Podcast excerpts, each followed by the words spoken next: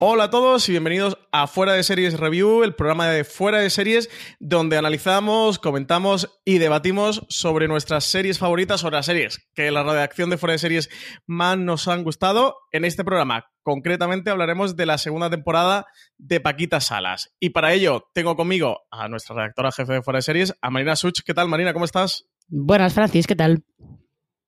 Pues nada, con muchas ganas de hablar de, de Paquita. No sé tú, ¿tú cómo andas? Yo estoy zen, estoy fluyendo. Estás fluyendo. Y yo no sé si estará fluyendo o no, pero tenemos también con nosotros a Álvaro Nieva, redactor de fotogramas. Álvaro, ¿tú también estás fluyendo con Paquita? Yo lo siento, pero tengo el huevo áurico un poquito desviado como Malú. pero estoy encantado de ser aquí, pues un poco la guest star de este episodio, como Paz Vega en Paquita Salas. Ahí está. Bueno, como Ana Obregón, como Ana Obregón, Ana Obregón. La star de esta segunda temporada. y um, tenemos a Álvaro Nieva eh, por primera vez grabando un podcast con nosotros en Fuera Series, que Álvaro, estaba pensando ahora, sí, primera vez, no había grabado nunca con nosotros un podcast. Podcast no, no, y tenía muchas ganas, así que. Pues sí, pues nosotros también. Preparado.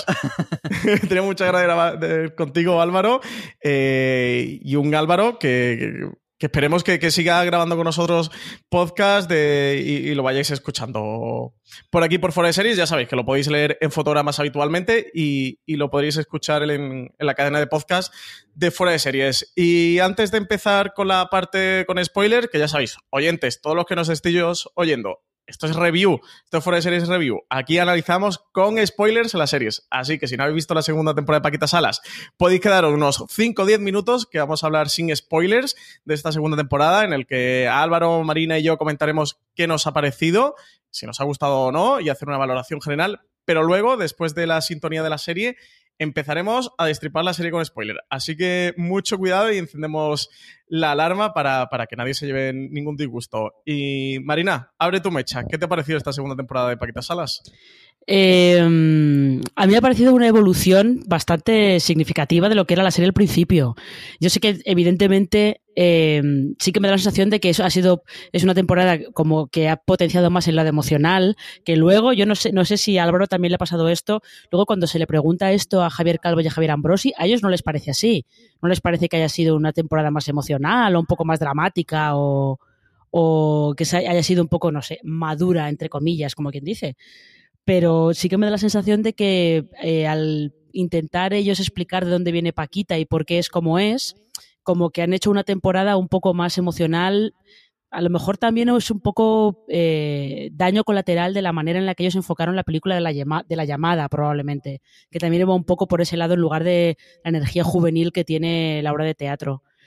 A mí me ha gustado bastante, me ha convencido, tiene sus cosas, hay cosas que funcionan mejor, otras que funcionan peor, como siempre, em, pero me parece que es un paso intermedio como una especie de representación de todo ahora que están en Netflix y lo que tengo mucha curiosidad es por ver qué van a hacer en la tercera temporada.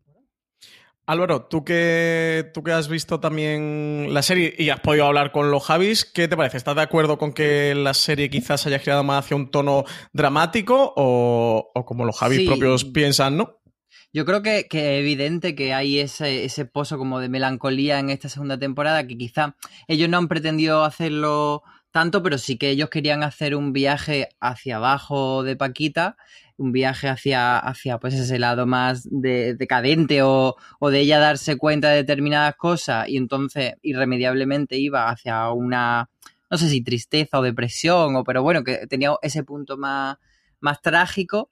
Pero claro, o sea, yo creo que eso es lo evidente y que mm, la diferencia de opiniones de si nos ha gustado más esta temporada o no respecto a la anterior es si nos gusta más esa parte de que hacen los Javis de momento drama o nos gusta más en la parte de momento comedia.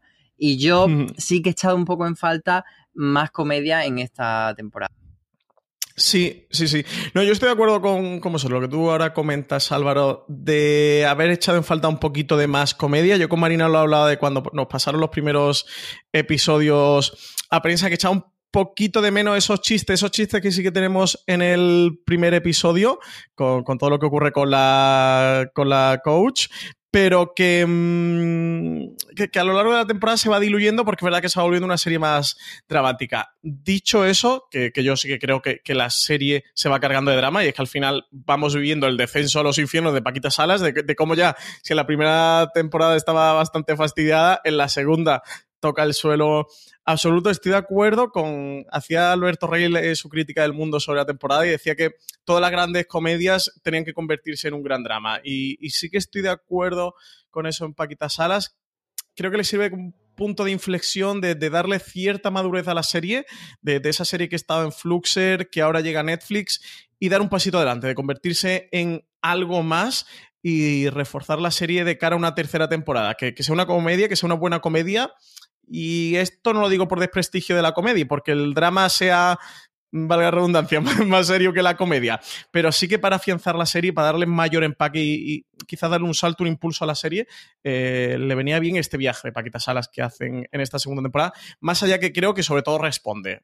Por encima de que los Javis quisieran convertir la serie en algo más o avanzar con Paquita Salas y convertirla en, en, algo más grande, a contar vivencias personales suyas y, de cosas que ya han vivido en su realidad que están reflejadas en esta segunda temporada de Paquita Salas, pero bueno, que eso ya es parte de, la trama con spoilers que, contaremos después. Pues Marina Álvaro, no sé si queréis comentar, os apetece comentar algo más en la parte sin spoilers o ponemos sintonía y nos vamos a los spoilers. Yo lo, que quiero añadir respecto a lo que tú has dicho, Francis, es que tampoco podemos pensar que, Paquita Salas no tenía esa parte de drama en la primera temporada. Eso siempre ha estado ahí, lo que pasa es que ahora la, balanza pues se ha movido de una manera diferente. Mm, y entonces yo no he hecho tanto de menos chiste, pero sí un poco más de one-liners y de que, de que esté como un poquito más equilibrado. ¿Creéis, solamente es un apunte rápido, y creo que esto puede entrar bien en la parte sin spoilers, ¿creéis que también puede ser un poco que el contraste entre la campaña promocional que ha hecho Netflix y luego lo que hemos visto de la serie ha acentuado más que nos, hayamos dado cuenta de eso, de que, de que se ha ido eh, escorando un poco más hacia, hacia lo emocional? Porque la campaña promocional sí que era un poco más la paquita de la primera temporada.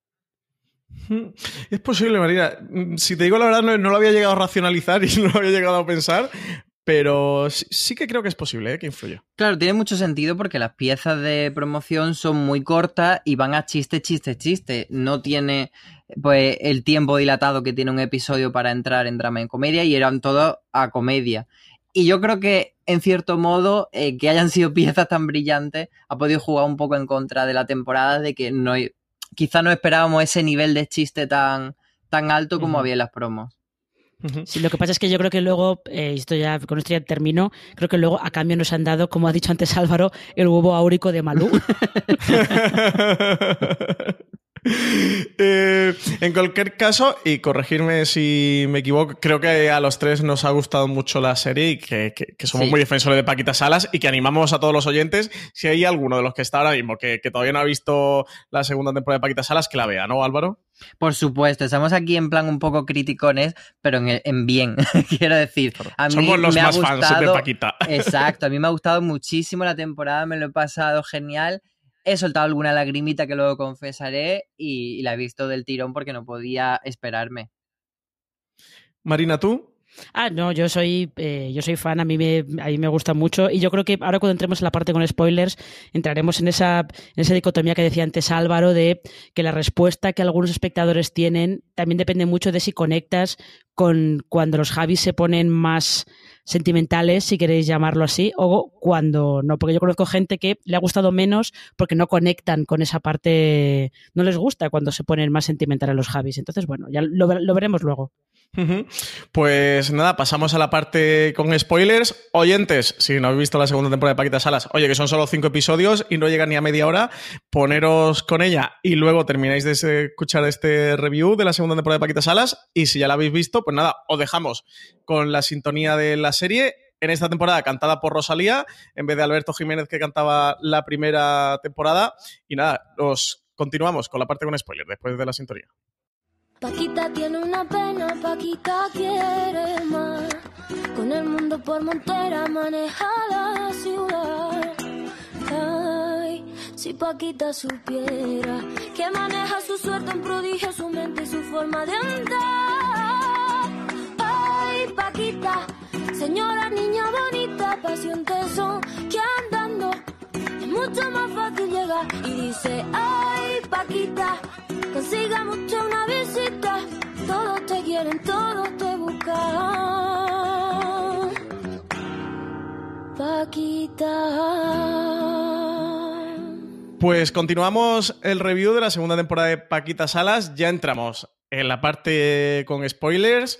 Vuelvo a avisar para quien no se haya enterado de que vamos a destripar la serie, ¿eh? que luego, Álvaro, tú te ríes, pero es que luego me llegan comentarios de, oye, que me habéis hecho spoilers de- en review de, de esta serie. Oye, que vamos a hablar con spoilers, que lo vamos a comentar absolutamente todo. Cualquier, cualquier material sensible que sepáis que si no habéis visto los cinco episodios, os lo vaya a destripar. Así que a partir de ahora, eh, seguís escuchando, pero bajo, bajo vuestra propia responsabilidad. Y antes de meternos de lleno en la segunda temporada, me apetecía hablar un poquito de lo, de lo que estábamos comentando hacia el final de la parte sin spoiler, que era precisamente esa promoción de, de la segunda temporada. Esa promoción que Álvaro, tú me lo comentabas antes, casi es una mm, primera temporada B, ¿no? Eh, Claro, yo, yo le quiero hacer una pregunta a Marina, porque Marina es muy inteligente en estas cosas. Marina, Uy. ¿eso es canon o no es canon? Uh, yo creo que no. Yo creo es que un no. universo paralelo, es Paquita una sale en el rodaje de. Stranger Things, ¿es canon o no es canon? Yo creo que, yo creo que no. Que es eso, es un universo paralelo. Un universo paralelo en la que la gracia es lanzar a Paquita, pues eso, en la sede de Netflix en Los Ángeles, eh, lanzarla con, con Alfred Yamaya en Eurovisión, lanzarla ahí como en situaciones, en plan de, a ver cómo responde. ¿no? Yo creo que no es canon. Ahora a lo mejor luego viene alguien y dice, no, no, no, sí, sí, porque esto puede perfectamente ser, yo qué sé, un sueño de Paquita o algo por el estilo. O Es el una upside línea de down de Paquita tiempo, Salas. una línea de tiempo del futuro, en plan Westworld. a lo. Westworld. Yo creo que es el upside down de, de Paquita Salas. Eh, una producción que ha sido muy masiva. ¿eh? Eh, los Javi lo comentaban que, que a ellos toda la parte del marketing les gustaba mucho y la- la- las campañas promocionales que yo era siempre muy fan y que una de las cosas que querían hacer ahora que daban el salto de Flux era Netflix y que Netflix se lo podían permitir. El otro hicieron una ventana, eh, la ventana, disculpad, con Carlos Francino eh, una entrevista y, estaban hablando y decían ellos... Cómo, cómo habían aprovechado ¿no? toda esa parte. Ahora en el, en el Orgullo y en Madrid, ¿no, Álvaro? Tienen una carroza con Netflix, que van a estar eh, Javier Calvo, Javier Ambrosi y va a estar Bryce F. Creo que como Paquita Salas, además, ¿no? O sea, va a ir Paquita Ah, Salas. eso, favor. ya, eso ya no lo sé si va a ir on drag o no. Creo que va Paquita, no va Bryce F. Y, y desde luego sí que la han aprovechado eso. Han enganchado a todo el mundo, desde a Tess Arandos hasta los niños de Stranger Things. Y más allá del canon o no, sí que nos han hecho la espera más llevadera y, y sobre todo muy divertida.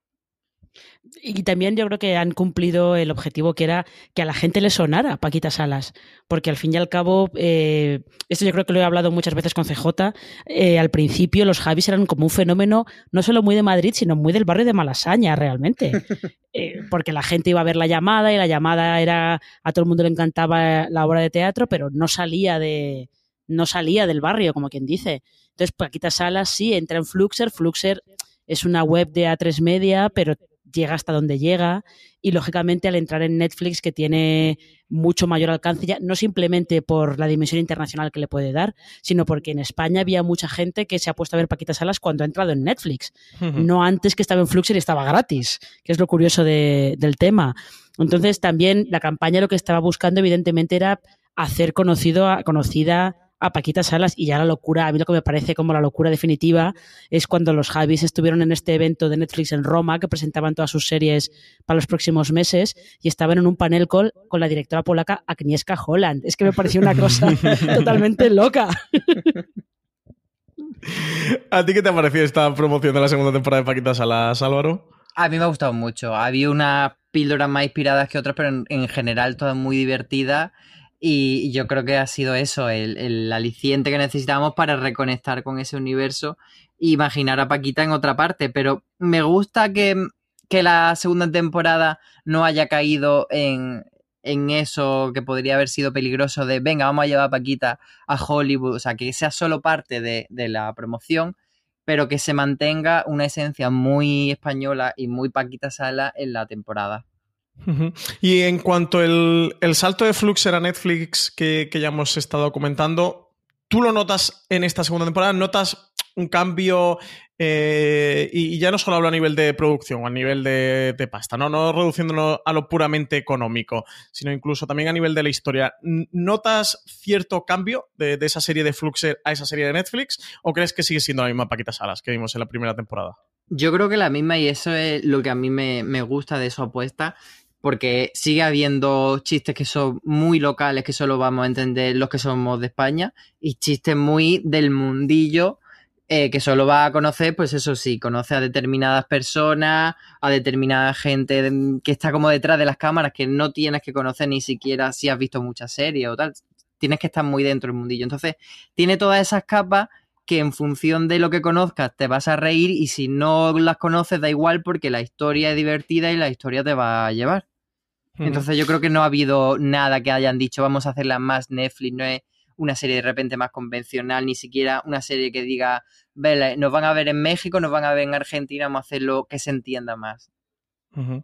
Sí, sí, sí, sobre todo porque al final la serie que estamos acostumbrados de ver de, ver de Netflix, ya no la, las que son exclusivamente de producción norteamericanas, en las que son producciones de, otros países, de Latinoamérica, de cualquier parte de Europa, sí que tienen una vocación eh, preeminentemente internacional, que una serie para que mm, Dark, que es alemana, la veas en España y la puedas ver perfectamente, o The Rain, que es escandinava, o Club de Cuervos, que es mexicana. Pero claro, la diferencia entre esta Paqueta Sala y todas esas otras series es que es una serie que ya existía, es una serie que compraron, que tiene unas características unas características muy marcadas, muy prefijadas y al final creo que era una decisión a tomar. No sé, Marina, tú cómo lo ves, si virar un poquito más hacia esa internacionalidad o decir, mira, habéis comprado Paquitas Salas o Netflix, mm, compro la serie eh, que, que, conozco y la compro porque la quiero como es, aunque sepa que solo se va a ver en España o que si la ven por ahí tampoco, bueno, pues a lo mejor mm, al primer episodio directamente cuando lleven 15 minutos la quiten porque, porque no sepan eh, quién es María Bradelo, ¿no? Ni, ni, de qué va todo esto, ¿no? o no sepan quién es Minerva Piquero. No que ninguna gracia, Minerva Piquero.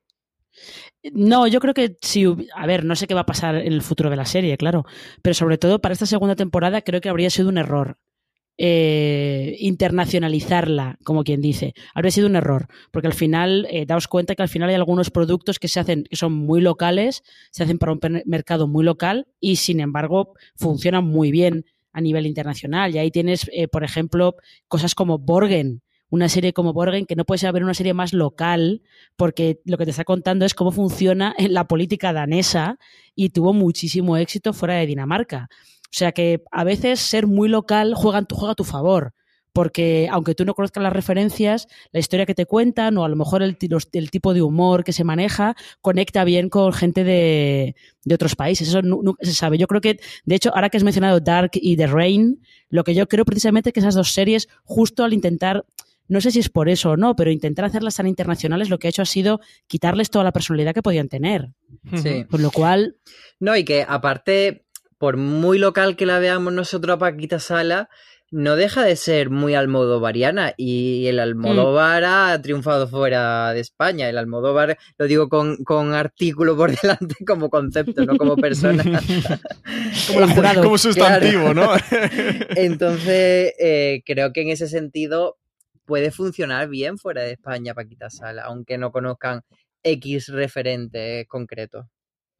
Sí, y es algo que ya hasta cierto punto pasa incluso en España. Hay parte de, o gran parte de lo que vemos en Paquita Salas es las vivencias y las historias personales de Javier Calvo y Javier Ambrosi, de sus vivencias como, como actores, de su vivencia y de sus frustraciones. Ya no solo guiños o referencias que hagan a, otros famosos o a otros actores, sino de cosas internas de la industria de, la tele que a lo mejor nosotros podemos conocer o algunas también se nos, se nos escapen. E, está esta referencia que, sí que se hizo muy popular porque salió en todos los periódicos de la actriz, de ahora no recuerdo el nombre de cómo era la actriz que dijo lo de Me cago en España, que sale en el primer episodio, que, está basada en un hecho real.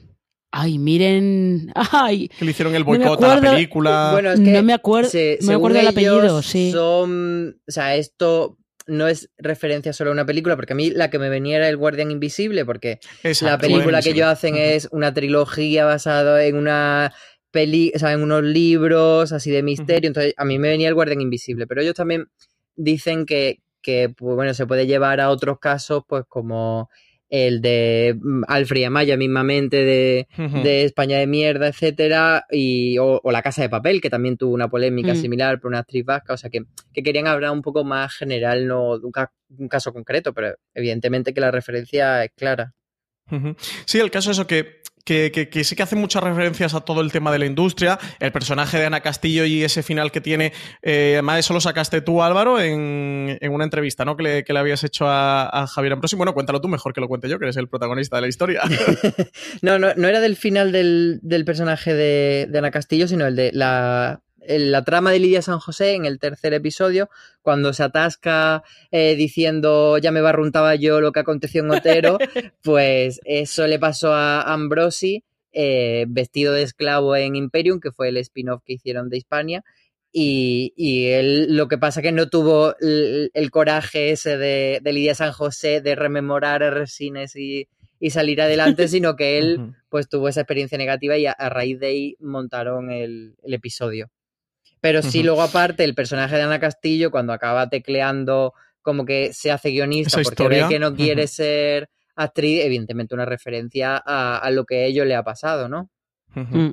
Claro, y entonces, bueno, pues más allá de, de- de esos guiños internos que son muy de la industria televisiva y que nosotros podemos conocer y alguno incluso escapársenos, eh, están ahí en Paquita Sale. Yo creo que es capaz de disfrutarla eh, todo el mundo, que evidentemente cuando hacen referencia a Minerva Piquero, cuando pues sale María Bradelo, tiene mucho talento. pues bueno, pues nosotros no nos podemos reír. o en ese showroom, cuando finalmente quien, quien nos está esperando es Terelu Campos, que, que como confesaban los Javis, era la inspiración para el vestuario de Paquita Salas, co- como, cualquiera peinado. ahora mismo puede pillar.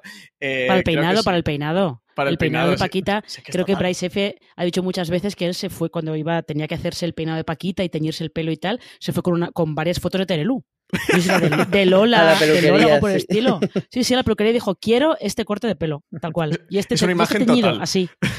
Pero a mí una de las, no, refer- pero una de las referencias que más me ha gustado ha sido cuando dice eh, ¿qué quieres estar? Como Mónica Cervera que está en Málaga en su casa. Sí. que yo nunca, nunca he pensado qué ha pasado con Mónica Cervera, porque a mí me gustaba mucho, pero ya veo que, que algo tendría que ser, que ella tendría que ser muy tremenda y que, y que Mm. por algo ha acabado. Ya. Pero, pero yo creo que al final acaba siendo también como referencias locales. Pues es, es que yo estoy pensando, de todo esto que estáis hablando ahora, las referencias como locales, la redundancia, esa escena, no la escena final contra el Ocampo, sino la escena anterior, esa en la que Paquita va con la caja, eh, pasa por delante de un café que hay un montón de actrices y tal. O sea, ese café, ese, el café moderno está en la plaza de las eh, comendadoras. Es un, es un café con una terraza que está siempre a reventar de gente, sobre todo en verano está siempre llenísima. Y los que somos de Madrid y más o menos eh, frecuentamos esa zona, el café nos suena, sabemos qué tipo de gente va a ese café, nos hace más gracia, pero es solamente como un punto extra. Es como reconocer a todas las chicas que están, que están en el exterior del café durante esa escena. Es un punto extra darte cuenta que la primera Sandra es Cacena, y la protagonista de Verónica, pero no Mm. pasa nada porque no la reconozcas. Exacto. Sí, que al hilo de eso, recomendar, ya que no lo has dicho tú, Marina, recomiendo yo un artículo de Marina Such en Fuera de Series que se llama Todos los cameos del final de la segunda temporada de Paquita Salas, donde tenéis todo el pillacaras que hizo Marina, porque es verdad que esa última escena es un auténtico pillacaras de la temporada. Eh, Lo voy a revisar por si se le ha quedado alguno a Marina. Es, es altamente probable que me haya dejado alguno, ¿eh? Es altamente probable. con la cantidad que hay. En cualquier caso, y más allá del salto de Fluxer a Netflix, que, que creo que era uno de los puntos interesantes de analizar de esta segunda temporada de la serie, eh, volvemos al otro debate, al debate que también teníamos al principio, al que creo que ha podido ser el gran debate en redes sociales sobre esta temporada de Paquita Salas, que es si la serie ha madurado, si, si la serie se ha vuelto más dramática, si se ha dejado un poco de lado eh, eh, esa comedia o digamos entre comillas. Y sin el lado peyorativo esa simple comedia y me refiero a ser puramente una comedia nada más que una comedia eh, explorando el personaje de Paquita Sala ese descenso a los infiernos esa Paquita Salas que evidentemente cualquier momento pasado fue mejor que, que se encuentra en las últimas y que termina la temporada en casi un cliffhanger que no sabemos si Paquita Salas va a dejar su profesión, va a dejar su PS Management, porque de luego la oficina las ha empaquetado a nuestro Piti de, de Deep Comunicación, que un saludo desde aquí, Piti, si nos está escuchando, y, y se va a dedicar a otra cosa. En cualquier caso, Álvaro, ¿tú crees que la serie ha evolucionado, que la serie ha madurado y, y se ha convertido en algo más? yo aquí debo mm, lanzar un dardo hacia la gente que piensa que eh, ser más dramático es madurar. O sea, son cosas independientes y que pueden ir juntas, pero no necesariamente, porque sea más dramática es una serie mejor ni más madura.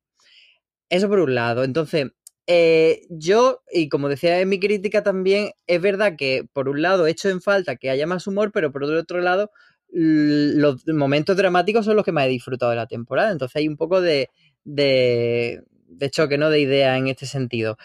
A mí me ha gustado, por ejemplo, mucho el capítulo de Lidia San José y me ha gustado mucho el primer capítulo eh, con sus resoluciones dramáticas. Entonces, a mí no me parece negativo que haya más drama, pero tampoco me parece que eso la haga mejor serie que la primera temporada, que era más divertida.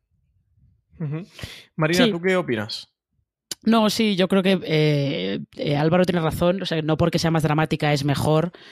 Yo creo que en el caso eh, de que si decimos a lo mejor que es más madura puede ser por el viaje que da Paquita, ¿no? Como que todo el viaje de la temporada de Paquita es darse cuenta de que no ha hecho más que darse golpes contra una pared todo el rato. O sea, como que tiene que asumir que esta etapa de su vida ha pasado y que tiene que empezar otra, ¿no? Que también es un poco es un poco por donde va eh, esa utilización de esa canción de Rocío Jurado al final de la temporada también. Entonces, bueno, yo creo que el, probablemente el capítulo que mejor que mejor encapsula esto, aunque es un capítulo que igual puede ser el que está menos logrado de todos, que es el cuarto del Festival de Cine de Tarazona, porque ese es en el que Paquita de repente se da cuenta que se ha quedado completamente desfasada de todo, porque ya el bar al que ella iba ahora es un Tiger, eh, no encuentra eh, torreznos por ninguna parte, en lugar de que se la lleven a cenar eh, después de la gala, que se la lleven a cenar Cordero, les dan unas hamburguesitas de colores, un picoteo para celebrar el cine. Entonces, como que ese, episodio es como el que definitivamente termina por eh, hacer que ella se dé cuenta de, chica, o sea, déjalo ya. Es, que no merece la pena que sigas dándote de cabezazos contra la pared porque ya te has dado cuenta que esto eh, ya no se puede. O sea, este camino, por este camino ya no puedes ir a ninguna parte. Así que planteate qué es lo que quieres hacer ahora. Sí, no, yo estoy de acuerdo también eh, con vosotros en cuanto al tema de lo de la maduración y, el drama. Así que creo eso, que, que, la serie se ha atrevido a explorar algo más, a contarnos algo más de Paquita Sala, algo más que sí que le tocan muy cerca a los Javis y, darle ese camino al personaje. Un camino que creo que deja un final muy interesante de segunda temporada que nos deja las expectativas de la tercera temporada por lo alto y de, ver esta Paquita Sala por dónde va a tirar, porque yo realmente ahora no tengo ni idea por dónde van a tirar hacia la tercera temporada, si van a reconvertir a Paquita Salas en otra cosa, si si, si, lo va a retomar con más energía, si como eso, como hicieron los Javis, mm, se reconvierte y triunfa en otra cosa que monte, pero que será otra cosa si no es PS Management. Estoy bastante despistado en cualquier cosa, me ha gustado mucho la temporada con los momentos de comedia. Me he reído mucho. Eh, yo sé que, que, Marina tiene la campaña a favor de Lidia San José para mejor actriz de comedia en Los Feroz. No, perdón, mejor secundaria, secundaria, de comedia en Los Feroz. Pero yo quiero proponer a Yolanda Ramos como ese personaje de Noemí con los Divacel, con mejor secundaria de comedia, porque lo que me he reído con Yolanda Ramos, con los Divacel y con qué, qué queréis que haga con los 3.000 Divacel, me los meto por el culo. o sea, me he reído lo, más grande y cuando le pillan con la cámara oculta, que en el episodio anterior sale una señora de, mira, es que no se despega a mí, la, tengo como un llavero, lleva una semana viendo la peluquería y al episodio siguiente es que era una cámara oculta, de verdad, de verdad, la cómica que tiene Yolanda Ramos me, parece eh, sobrehumana. Me he reído mucho con ella. Y, luego el tema, todo, el primer episodio con, con la coach, que quizás sea el el episodio más primera temporada de esta segunda temporada. Me lo he pasado muy bien. Ahora el tercero, que es el de Lidia San José, que ya está mm, estratosférica. Y convención especial Antonio Resines me gustó muchísimo. Y el quinto me ha parecido un capitulazo. Sinceramente me parece, al menos para mi gusto, o in my opinion, el, mejor episodio.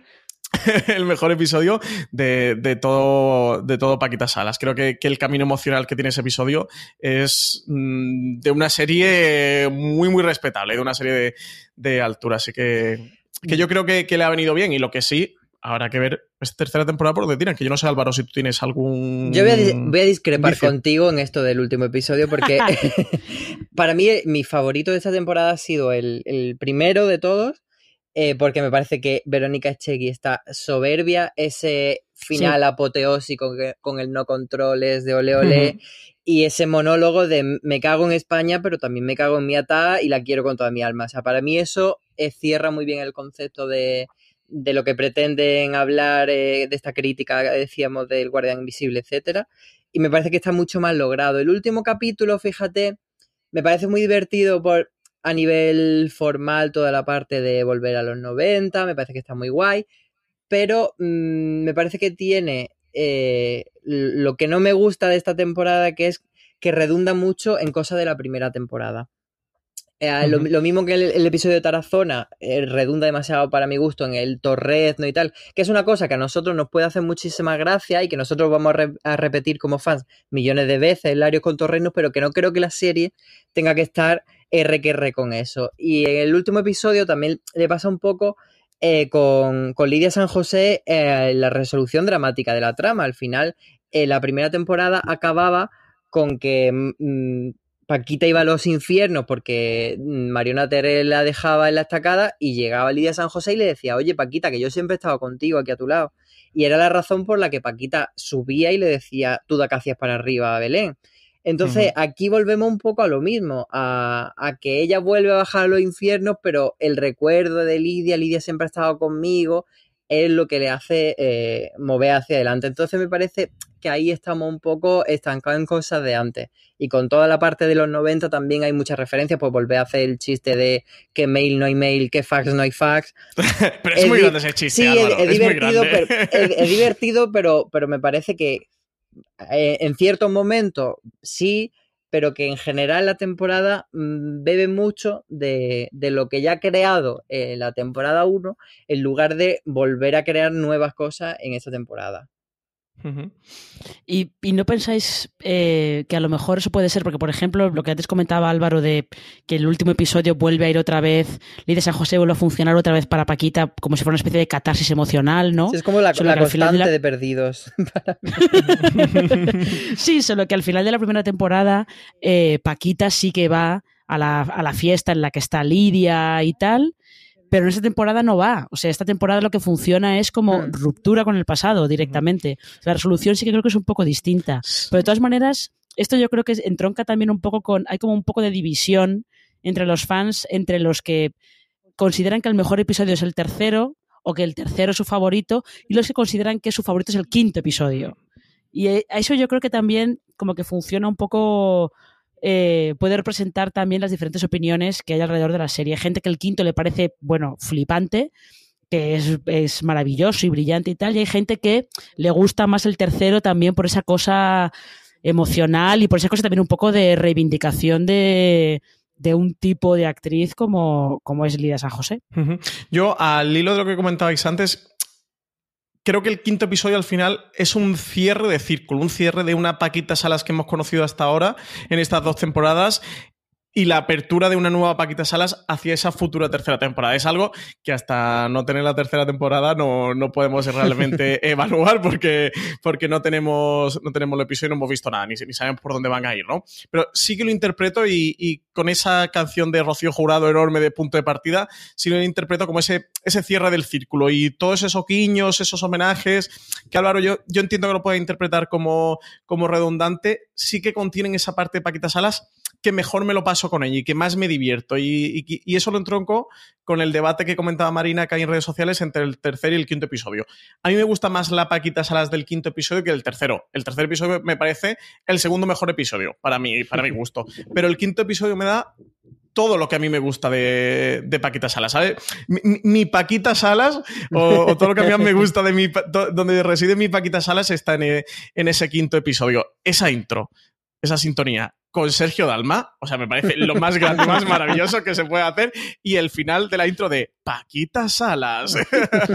totalmente. No, puede ser más más, eh, me parece muy cracks hacer todos esos, esos guiños. Que pueden ser fáciles o redundantes, como lo del fax que fax, no el fax. Pero mm, pero creo que sí te pueden dar un poquito más con la historia de Fernando Canelón, de cómo te cuentan de cómo, de cómo él llega, de ver esa, esa pre-Magui, esa Charlotte que, que, Paquita llama Carlota, de, de ver el inicio de, de ella con, con Lidia San José y con Pilar López de Ayala. Claro, pero... Pilar López de Ayala que dice, te voy a llamar Pilar López, que, que ya con de Ayala es demasiado largo. Que no me cabe, que es demasiado largo no me cabe. Claro, pero el tema a lo que me refiero con lo del fax no hay fax, no es que no me haga gracia, claro que me reí en ese momento, pero creo que me aporta más cuando crean cosas nuevas, pues por ejemplo lo de lo de eh, en peto no vengas, vienes muy mona, pero en peto no me bueno, vengas.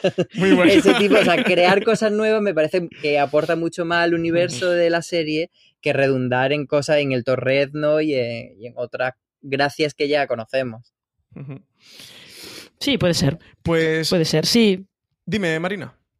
Ah, no, no, que es que en realidad la única pregunta que yo os quería hacer ahora es, ya que seguíamos hablando del tercero al quinto, eh, viene la pregunta con el tercero de si llorasteis o no llorasteis con él. Porque yo, aquí vamos a hacer un poco de Mónica Naranjo, yo os voy a confesar que sí lloré, amigos, sí lloré con Bueno, el tercero. Antes de, de Yo desvelar lloré, yo lloré. lo vuestros siento, no lo sentimientos, pero- no desvele a los oyentes nuestro, tus sentimientos, que los vamos a dejar un minuto con la cuña de nuestro patrocinador de esta semana y después de la publicidad, Álvaro nos va a contar si lloró o no lloró. Álvaro, te has adelantado.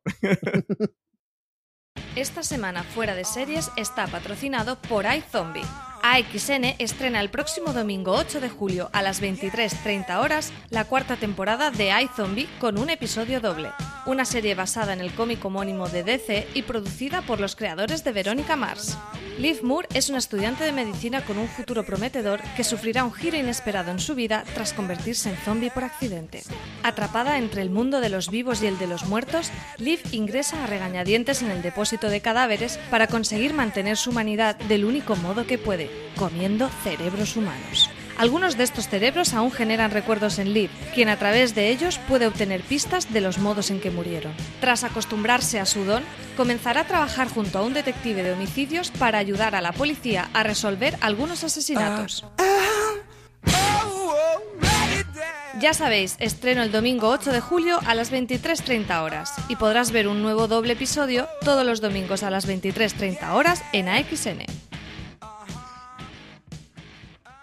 Pues ya estamos de vuelta de, de este minuto patrocinado y Álvaro. Que has hecho lloré, un que pequeño lloré, spoiler, Francis, ¿eh? claro que Estamos en la lloré. parte con spoiler, ha hecho un pequeño spoiler. ¿Lloraste con el final? Lloré, lloré, porque me pareció muy bonita esa escena de, de Resines con Lidia en la escalera y me pareció súper tierno y además que está tan bien construido todo el episodio, cómo va desde el momento que te montas en el taxi con ella, que está Pepe Oliva, que me encantó ese cameo, y, y vas viendo los nervios de ella, está muy bien construido eh, a nivel dramático para que tú en ese momento sufras y llores.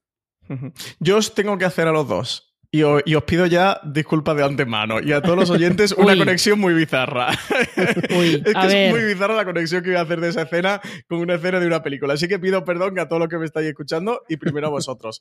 A mí esa escena me recordó mucho. Y me gusta todavía más esa escena. eh, poniéndola en, en contraposición con la otra, que fue, ¿habéis visto la película Jobs? De la que adaptaba, bueno, en la obra de, de Steve Jobs, que era de Danny Boyle, con guion Sé cuál es, de, pero no, yo eh, Sí, a Jobs no, sí. le, no le amo. ¿Tú la has visto, Marina? No, no, no, me pasa como Álvaro, sé cuál es y creo que, creo que sé qué escena dices porque debía ser de las que más comentó todo el mundo cuando se estrenó la película. Pues sí, el guion, eh, en este caso, el guion era de, mm, de Aaron Sorkin y, y estaba dirigida por, por Danny Boyle. A mí es una película que me gusta, que me gusta mucho y que yo recomiendo. Esa película al final, y perdonadme el pequeño spoiler, pero, pero tampoco tiene mucho más allá la escena, así que lo puedo comentar. eh, es cuando Jobs entre comillas, inventa el, el iPod, ¿no? Cuando, se- cuando le surge en su mente la idea del iPod. Y es porque su hija lleva un Wallman, lleva un Wallman pequeñito y va siempre cargando con el Wallman, con la cinta y con unos cascos y tal, ¿no? Y, y Jobs, que es un padre, eh, premio peor padre, de- premio a peor padre de, la historia, eh, en ese momento como que le hace clic y le, dice a su hija, ¿no? Como, yo te voy a construir, yo te voy a hacer el iPod, ¿no? Para que lleves ahí mil mm, cintas eh, y escuche la música que a ti te gusta. Un poco como redención de, de ese padre que debería haber sido y que, y que nunca fue y que, y que sí se da cuenta en ese momento que quiere ser. ¿Por qué lo uno con esta escena? Porque son dos escenas de culmen dramático en el que tenemos a ese mm, padre, tutor, maestro, por decirlo de alguna manera, con, con esa hija, en el caso de Resines, con esa pupila ¿no? Eh, eh, en el rodaje. Y ese momento emotivo, si lo comparas el de Paquita Salas con el de, con el de Jobs, te, da realmente el baremo de la fuerza dramática que tiene Paquita Salas, porque es un momento en el que empatizas mucho, que, te salta la gremita, mientras que en Jobs es un momento de eh, súper americano, ¿no? Y de americanada, de y yo te voy a inventar el iPod, ¿sabes? De, esta superación eh, capitalista norteamericana en Paquita Salas tiene mucha verdad, tiene mucho sentimiento esa escena y, se te salta la lágrima. De verdad que lo primero que la vi me, retrotrajo al momento que vi Jobs y vi esa escena que me pareció eso, de una americanada horrorosa y, que como con, mucha falta de verdad. Le faltaba ese punto, esa humanidad que sí que tiene la escena y aquí, bueno, es que tiene el, el punto extra de que, no sé vosotros, pero yo he crecido viendo a la once en casa y posteriormente a Resines también le he visto en Los Serranos, etcétera. Entonces, esa conexión con ese, esa figura paterna de Resines eh, la tengo. está, Resines es nuestro padre en la ficción. Y entonces al verlo con Lidia, que también era una niña como yo en ese momento, pues claro, es magia pura. Yo lloré, como dice Marina. Os quería preguntar, ¿sabéis si eso le pasó en realidad a Lidia San José, todo el tema con Antonio Resines y demás? Porque me parece como que tiene muchísima verdad y, lo desconozco. No sé si vosotros que hayáis hablado con ella, habéis visto alguna declaración o alguna entrevista. Mm, a mí no, me suena que ella haya comentado nada, pero no lo sé, la verdad. No, porque el, el episodio, como os decía antes, estaba basado en la experiencia de Ambrosio, entonces ya lo que buscaban era otra resolución diferente a lo que él le pasó, que fue vergonzante en aquel momento para él y fue lo que le ayudó a, cambiar. Pero no, esto era un. Y yo lo que sí le pregunté a Lidia era si habían buscado el cameo de Resine a través de ella porque tuviera reacción, pero me dijo que no, que fue a través de, los Javi, que ellos lo consiguen todo, ellos llaman a todo el mundo y son los que hacen ese fantástico, esa fantástica lista de, de cameo de, todas maneras, eh, yo sí que creo, lo vi, esto lo estuve viendo por Twitter, tuvieron un evento en la Academia de Cine, eh, los Javis con Bryce F, y les preguntaron por ese episodio, les preguntaron justo por eso, por esa anécdota de Ambrosi en Imperium, y lo que decían ellos es que, que si ellos basaran algo de la serie en anécdotas reales que le han pasado a Lidia San José, que la serie sería mucho más fuerte. Pues sí, ya me imagino, ¿no? ya lo, lo, dejaron ahí, ¿eh? Lo dejaron ahí. O sea que no sé, no sé. además, Lidia dice que no tiene. La, Lidia San José ficticia no tiene tanto que ver con ella y que ella es una persona mucho. Mm, o sea, que es diferente a la hora, no es tan ingenua y en la forma de reaccionar y que. Y, yo creo que es evidente que, tiene que ser muy distinta porque si no tienen mucha cabeza y, y tienen muy asimilado lo que es los conceptos de fracaso y éxito, no podrías reírte tanto de ti misma o de un personaje que, lleva tu nombre.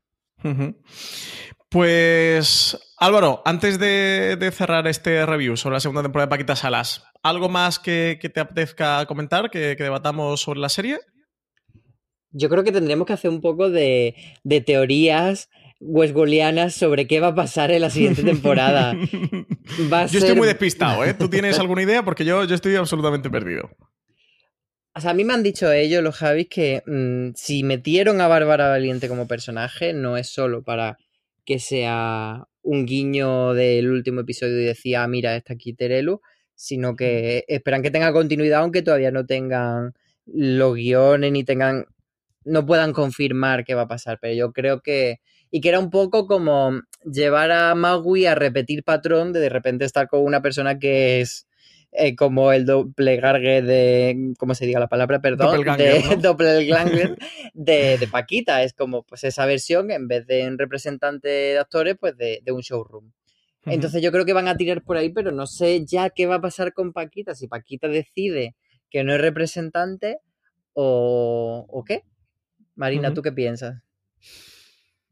Yo no, la verdad es que no lo sé. Me pasa como con Francis, estoy un poco perdida, porque por un lado, por un lado el giro que da Belén, la, que da Belén de Lucas, que es el personaje de Ana Castillo, de ponerse a escribir, igual puede indicar un cambio que Paquita ahora vaya más por ese lado, que se mete. Imaginaos Paquita eh, de productora.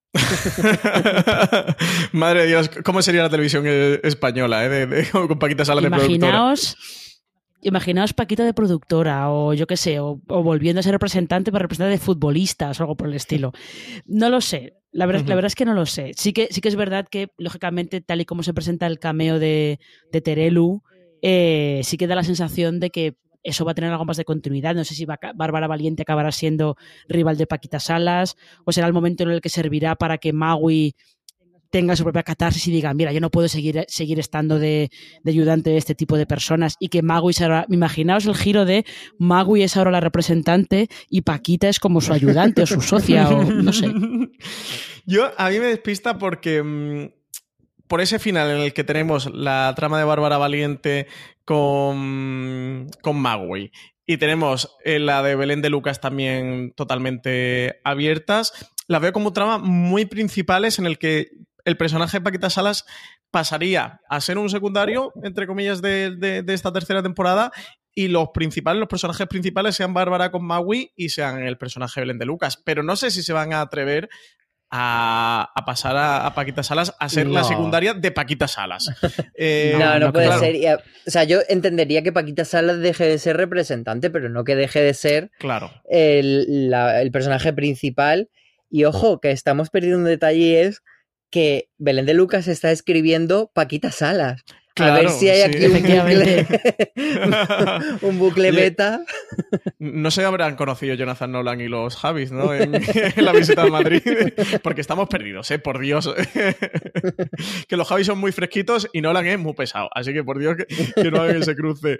Eh, pues por ahí tengo esa incertidumbre. Eh, por otro lado, tengo la incertidumbre de, que si Paquita Salas ha ido reflejando eh, todo lo que ha ido reflejando de, esa vida de los Javis y que mm, lo comentaba Ambrosio, ¿no? Como que él se dio cuenta que, que, el, mm, que el éxito y la superación no era empeñarse en hacer una cosa y estrellarse una de otra vez, sino saber reconducirse y, y qué es lo que ha pasado con su vida, que, que esa Paquita Salas entonces siga el mismo camino que ellos y se reconduzca, que deje eso de ser representante para ser otra cosa. Lo que pasa es que no termino de imaginarme a Paquita Salas en otra cosa que no sea representante. Entonces, e, en ese punto es donde estoy muy, muy despistado. No, tengo ni idea por dónde van a tirar. Pero me, por el contrario no sigue su Divertido. Me parecería súper divertido que Paquita esté en otro ámbito de... Y además, hay muchas señoras mayores que se reconducen de repente, pues no sé, a un gabinete de prensa o no sé, que mm. siga ligada al show business, pero desde otro ángulo, porque es verdad que ya se han tratado muchas cosas relacionadas con la representación de actores. Entonces, es una oportunidad para refrescar el universo Paquita. Sí, sí, sí, hombre, y además creo que venderlo a la oficina es como un acto muy simbólico, no es como una declaración de intenciones muy clara en esta, en esta segunda temporada. la oficina la ha vendido y, ella en esa escena tirando la caja de los recuerdos, pero, viniendo encima de, haber vendido su, haber traspasado su oficina, sí que creo que es eso, que es como un punto de inflexión muy gordo, como para que en una tercera temporada te digan, oye, mira que sí, que al final sigue siendo representante. A mí me extrañaría. Pero, mm. Marina, eh, ¿Quieres 60 segundos para defender a Lidia San José como mejor actriz secundaria en los premios Perón? Y yo cojo esta cápsula y la mando al, a los AICE. Tienes la oportunidad, ¿eh? Es que solamente hay que ver eh, lo que hace en el tercer episodio. Yo también yo creo que eh, los Javis han reconocido que este ese capítulo es un regalo que le debían a ella, pero hay que tener en cuenta que en la primera temporada la que se prestaba más al juego meta de ese, ese juego de fuiste una estrella infantil y luego no pudiste mantener ese, ese éxito y la gente como que se queda en plan de ¿qué fue de esta chica? Porque ha desaparecido, ¿no? ¿Qué, qué ha pasado con ella? Como que todo el mundo pensó que había fracasado y tal.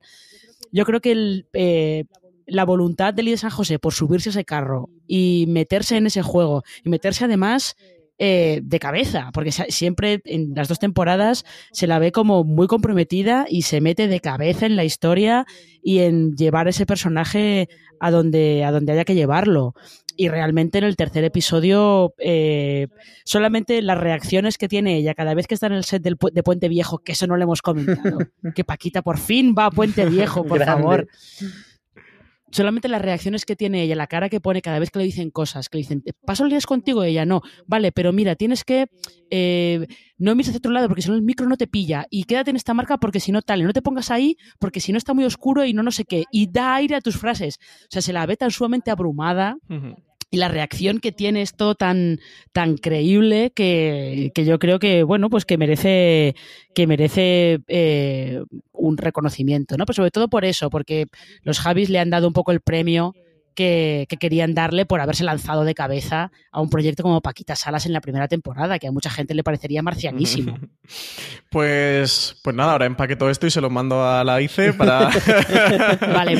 para hacer la proposición oficial de Marina Such si en enero, al, a los feroz. Si en enero, si en enero el de San José está nominada y gana, te garantizo que el griterío que puede haber en esa gala no va a ser ni menos. Lidia Pues mira, José yo está nominada que comparte el premio contigo, Marina. Por lo menos la estatuilla un mes en cada casa o algo así.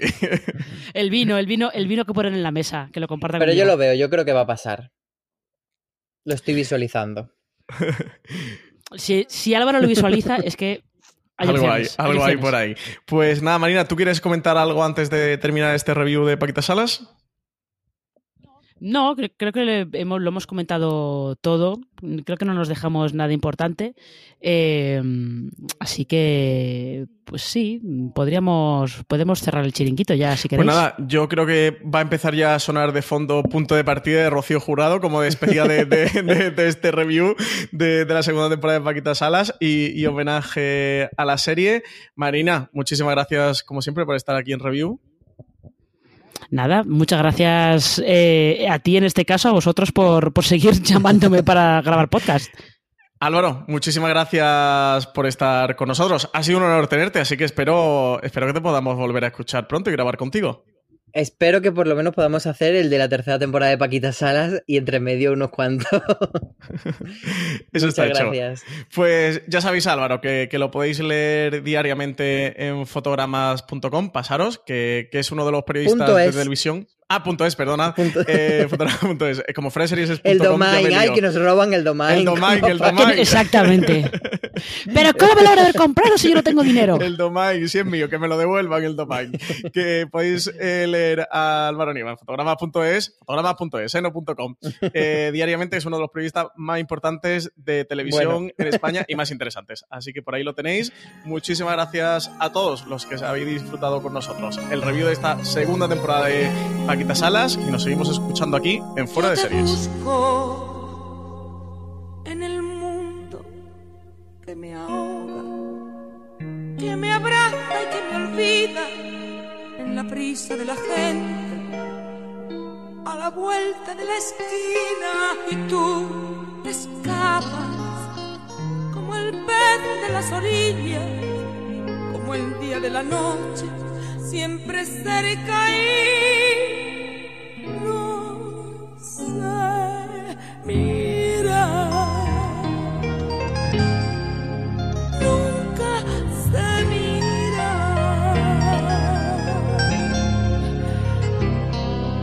Quisiera encontrarnos cara a cara. Retomar desde la herida atrevernos desde cero, sin reservas ni mentiras, sin temores a la luz de un nuevo día, siempre en busca de ilusiones por la huella de la vida. Y me enfrento por las noches a una cama muy vacía la lleno con historias, aventuras y malicias